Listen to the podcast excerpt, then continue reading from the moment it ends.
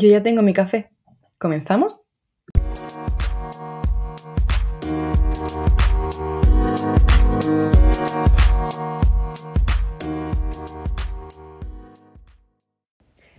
Bienvenidos y bienvenidas a Manchas de Café. Por fin vuelvo a decir eso después de tanto tiempo. Echaba ya de menos sentarme y charlar con vosotros un ratito. No sé la capacidad que voy a tener este año para mantener la regularidad de los programas, pero bueno, al menos espero tener uno al mes. Llevo intentando empezar desde septiembre, pero me ha sido muy complicado compaginarlo con otras cosas, así que el primer programa llega en octubre. Me gustaría decir antes de empezar que Manchas de Café cumplió hace poquito un año y que aunque no subiera nada, me hizo mucha ilusión, em, porque aunque no haya tenido mucha regularidad este año y no haya sido bastante constante, estoy muy contenta de todo lo que he crecido y bueno, tengo mm, o sea, mil gracias que daros por escucharme, por darme ideas, por difundir los programas, por aconsejarme, etc. Y mm, hablando de ideas, ahora que voy a intentar volver a coger un poco el ritmo, deciros que estoy abierta a que me mandéis ideas de temas para charlar o debatir, o si sois vosotros los que queréis participar también me lo podéis decir, em, sin compromiso ninguno porque yo estoy totalmente mm, predispuesta. Eh, y pues acabas de llegar y no sabes muy bien de qué va esto. Yo soy Celia Espada y en este podcast charlamos un poco sobre sociología, cultura, fenómenos sociales, mm, más o menos. No lo hago de forma muy profunda porque quiero que sean lo más sencillos posible y que como que solamente pique el gusanillo para que luego cada uno em, profundice de la manera en la que quiera. Así que nada, si te apetece, pues cógete un café o lo que te apetezca y vamos a empezar. En el programa de hoy, como ya habréis visto en el título, me gustaría que hablásemos del espacio. Hemos relacionado la sociología en otros capítulos pues con, el, con nuestro cuerpo, con las relaciones sociales, con el arte, con la intimidad. Y creo que podría ser interesante hablar de cómo se organiza el espacio socialmente. El espacio, aunque a veces no seamos muy conscientes, está distribuido pues socialmente, políticamente, culturalmente. Y podríamos decir, porque he intentado buscar una definición, em, digamos, general para que se pudiese entender a qué me estoy refiriendo, pero cada autor enfoca la definición de espacio pues al, al, al tema sobre lo que luego versa toda su teoría. Entonces, quizás podríamos definir espacio, se me ocurre así a grosso modo, como el lugar donde se establecen las, relaciones sociales y que, y que dependiendo de este tipo, cómo son estos tipos de lugares, las relaciones sociales serán de una forma u otra. Creo que más o menos se puede entender así un poco a qué me estoy refiriendo. En el programa me gustaría que lo articulásemos desde tres diferentes pilares. Me gustaría empezar hablando sobre la privatización e individualización de los espacios, Luego también me gustaría hablar de cómo se organizan los espacios en las ciudades o en los pueblos, etc. Y cómo eh, nosotros nos movemos por esos propios espacios. Y por último, me gustaría mencionar que vi hace poco, creo que fue una noticia de Antena 3, sobre una posible encuesta que se quería hacer sobre mm, la restricción o no de la entrada a niños en bares, trenes, etcétera, digamos en espacios públicos o mm, en espacios de ocio. Entonces, pues bueno, ya luego hablaremos de todo esto. Vamos a empezar primero por la privatización de los espacios públicos. Desde hace ya mucho tiempo se viene dando una tendencia a, mm, que cada vez tengamos menos opciones de mm, tener actividades de ocio que no impliquen consumir. Eh, por ejemplo, si quedamos con nuestros amigos, principalmente pues vamos a ir a comer, a tomarnos algo o este tipo de cosas. Y normalmente si queremos salir de casa, vayamos a un local. Quedan muy pocos espacios públicos donde se te ofrezca de verdad una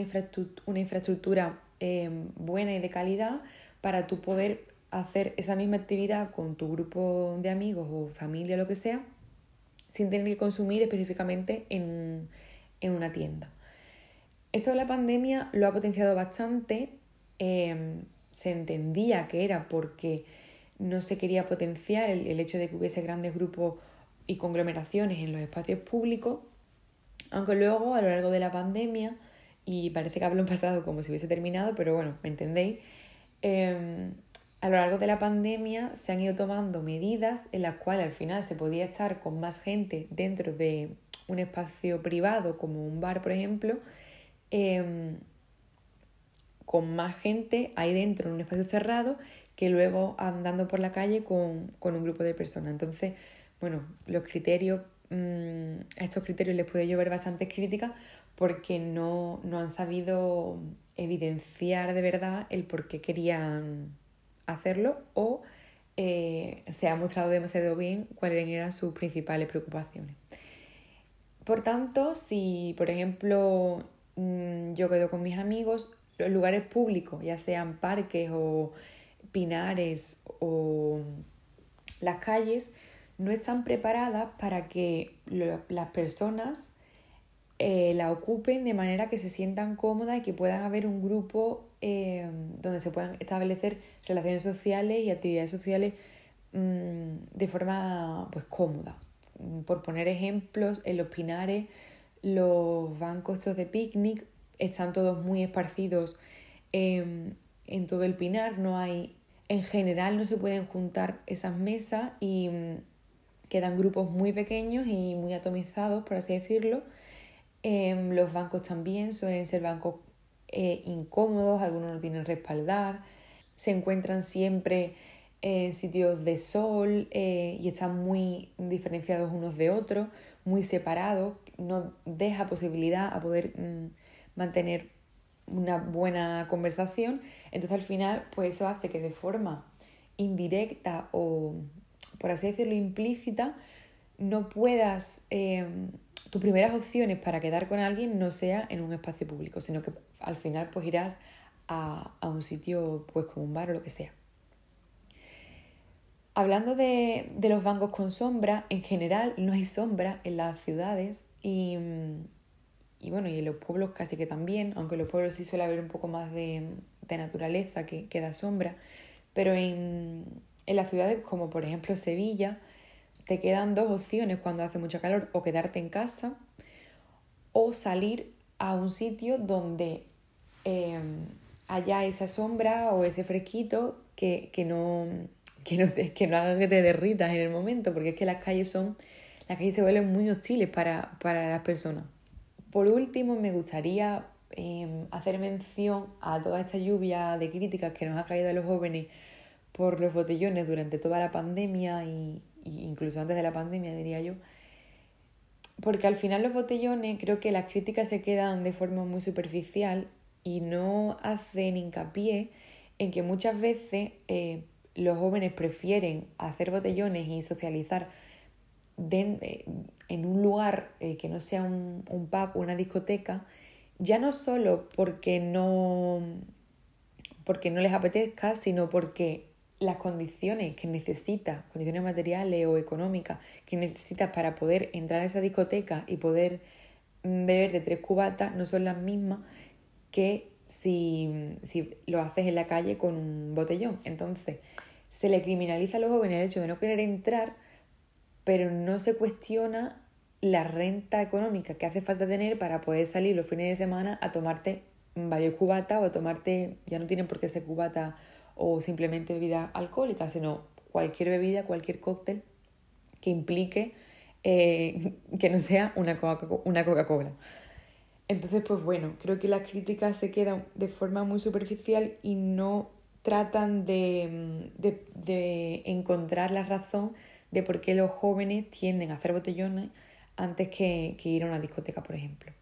Mencioné antes que íbamos a hablar también de la organización de los espacios y me gustaría hacer hincapié, pues bueno, creo que esto es un poco más sencillo.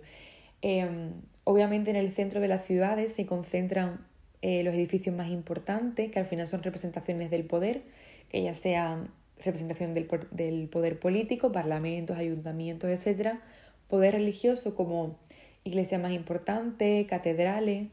o el poder económico como grandes empresas o sedes de bancos, etc. En el centro hay pocos espacios públicos que no sean la propia calle para transitarla y que, no es, o sea, y que sean em, óptimos para, para, las personas porque principalmente las calles están abarrotadas de tiendas y, ni siquiera hay muchos bancos donde poder sentarte porque todo es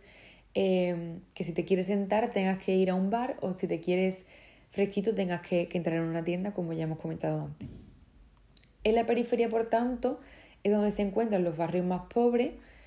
Cuanto más alejado de ese poder político, mejor, o sea, poder en general, perdón, eh, mejor. Y lo podemos ver perfectamente organizado, voy a volver a mencionar a Sevilla, donde los barrios pobres incluso fueron creados por y para que la gente que era pobre del centro se trasladase hacia las afueras para que la imagen de Sevilla quedase como una ciudad idílica que, donde no hay pobres. Entonces, cuando ha habido una ampliación del centro, porque el centro se ha hecho más grande, zonas como la Alameda, que antes se incluían en esas zonas marginales, mmm, han tenido que, dejar de serlo para que el centro y ese poder político y económico principalmente pudiese eh, ocupar más espacio de la ciudad. Y eso se, hizo mediante una revalorización del terreno, donde las familias que vivían allí ya no eran capaces de mantener ese estilo de vida por unas condiciones de los alquileres mucho más altas, así que tuvieron que irse y entrando de nuevo al, al barrio una, un grupo de personas con un mayor nivel económico que si son capaces de hacer frente a esos alquileres más altos para revalorizar ya por tanto toda la zona y que quedase como una parte más del centro y no como lo que había sido que era una parte marginal. Entonces todas esas personas tuvieron que redistribuirse nuevamente hacia mucho más afuera o incluso ya fuera de, la propia Sevilla, de la propia ciudad, debido a que el poder estaba cada vez más extendido y no dejaba espacio a las personas a mantener una vida, vaya. Eh, por último, en la organización del espacio, me gustaría hacer un poquillo de hincapié a una cuestión de género que yo me di cuenta de, más pequeña y luego cuando he sido más, más mayor, digamos, bueno, tampoco es que sea yo tan mayor, pero me di cuenta de más pequeña cuando volvía a casa quizá Mm, un poco más em, de noche, yo normalmente suelo caminar por las calles por el centro, de forma, pues no sé por qué, camino por el centro, pero me di cuenta que cuando volvía de casa, por, más por la noche, que suelen ser los momentos más hostiles para las mujeres para andar por la calle, siempre me intentaba evitar encontrarme directamente con hombres e intentaba que si me los iba a encontrar, pues que hubiese mayor, un mayor espacio. Entonces yo iba andando por la calle, me refiero a calles donde todo es peatonal, ¿eh? donde se puede andar por el centro, no voy andando por donde van los coches. Entonces yo veía que si iba andando por, la, por el centro de la calle, me encontraba más directamente con hombres que si iba por los laterales de las calles. Entonces, esto a mí me resultó curioso y a partir de ahí empecé a fijarme y es que generalmente los hombres, como siempre ocupan eh, más espacio en cualquier lugar, ya sea por la calle, en, asociaciones, en la propia voz, en,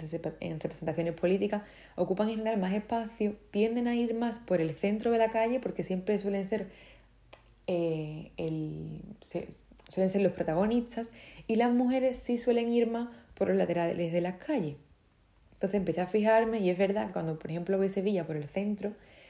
Em, me fijo y generalmente los que van eh, por el centro son hombres o parejas de hombre y mujer o y luego por los laterales las mujeres o, o a personas más mayores, etc. Así que nada, era una aclaración que me gustaría hacer por si os fijáis o hay otro tipo de cosas en las que os fijáis de cómo se organiza el espacio que parecen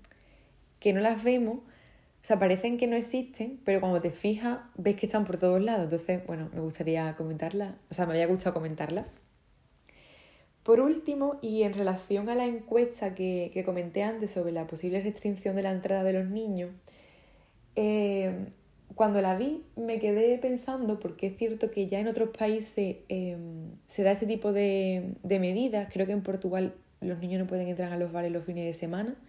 y en Inglaterra también hay bares que pueden restringirte la, la entrada, pero no sé hasta qué punto en otros países se hace y en qué condiciones se hace. Entonces, mm, me pareció interesante hablar de ello porque mm, creo que al final, con ese tipo de medidas, los que principalmente sufren son los niños pequeños y las niñas, porque se les está limitando el espacio de ocio y de poder educarse fuera de casa a un gran número de personas como son los niños y niñas, y ya no solo por la entrada en sí, a poder entrar en un tren o en un restaurante, sino porque esos niños ven limitada su, capacidad de socialización en el espacio público, porque si, por ejemplo, em, una familia con sus hijos, con sus hijos va a comer o a cenar o lo que sea con una pareja de amigos de, esa, de esos padres que también tienen hijos, al final ya no es tanto el hecho de que entren o no en ese bar, sino que mm, esos niños van a jugar juntos, van a relacionarse,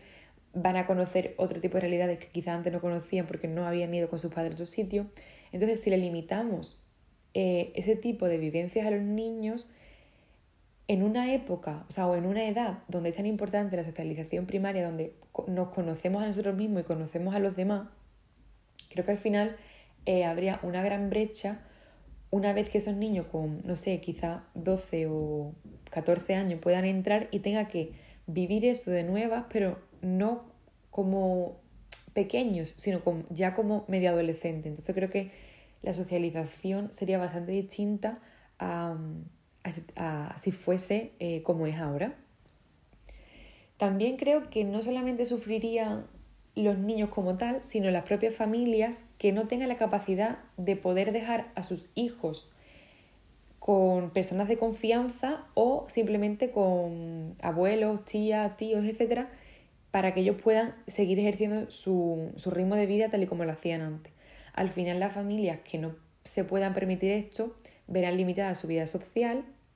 tendrán que reestructurar su vida laboral en el caso de que antes usasen pues trenes con sus hijos o lo que sea para poder moverse y la vida quedaría mucho más atomizada ya que cada familia se movería por su cuenta y siempre en espacios privados que no sean de, de ocio. Entonces yo creo que al final repercutiría bastante en familias pues normalmente de clase más baja. Y volviendo un poco a la cuestión de género, que creo que podría ser interesante también comentarla aquí, mmm, estaría mm, bien que se mencionara, desde mi punto de vista, que si hay una parte, o sea, si los niños van a sufrir eh, esta restricción hacia mm, muchos espacios públicos, incluso eh, de ocio, principalmente van a ser las madres las que tengan que sacrificar esa vida social o laboral para poder quedarse con esos niños si es que no tienen con quién dejarlos. Todavía las mujeres y las madres son las que se encargan principalmente del cuidado de los hijos, entonces serían ellas las que tendrían que ver su vida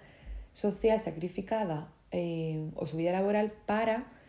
mm, poder quedarse con esos niños que no pueden entrar en ciertos lugares cuando,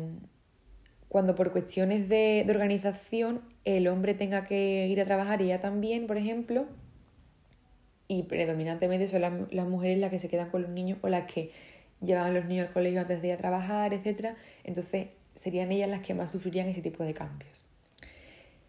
Em, y nada, era algo que me gustaría mencionar, pues por si pensabais como yo o si tenéis otra opinión o si creéis que em, hay, se verían otro tipo de procesos eh, modificados o lo que sea. Y bueno, no sé en realidad cuánto tiempo llevo hablando, creo que bastante. Así que mm, nada, creo que lo voy a dejar por, hoy aquí. Espero que os haya parecido interesante, creo que no me he cedido demasiado. Así que mm, nos vemos pronto, espero que muy pronto. Intentaré que así sea. Hasta entonces, un beso. Thank you.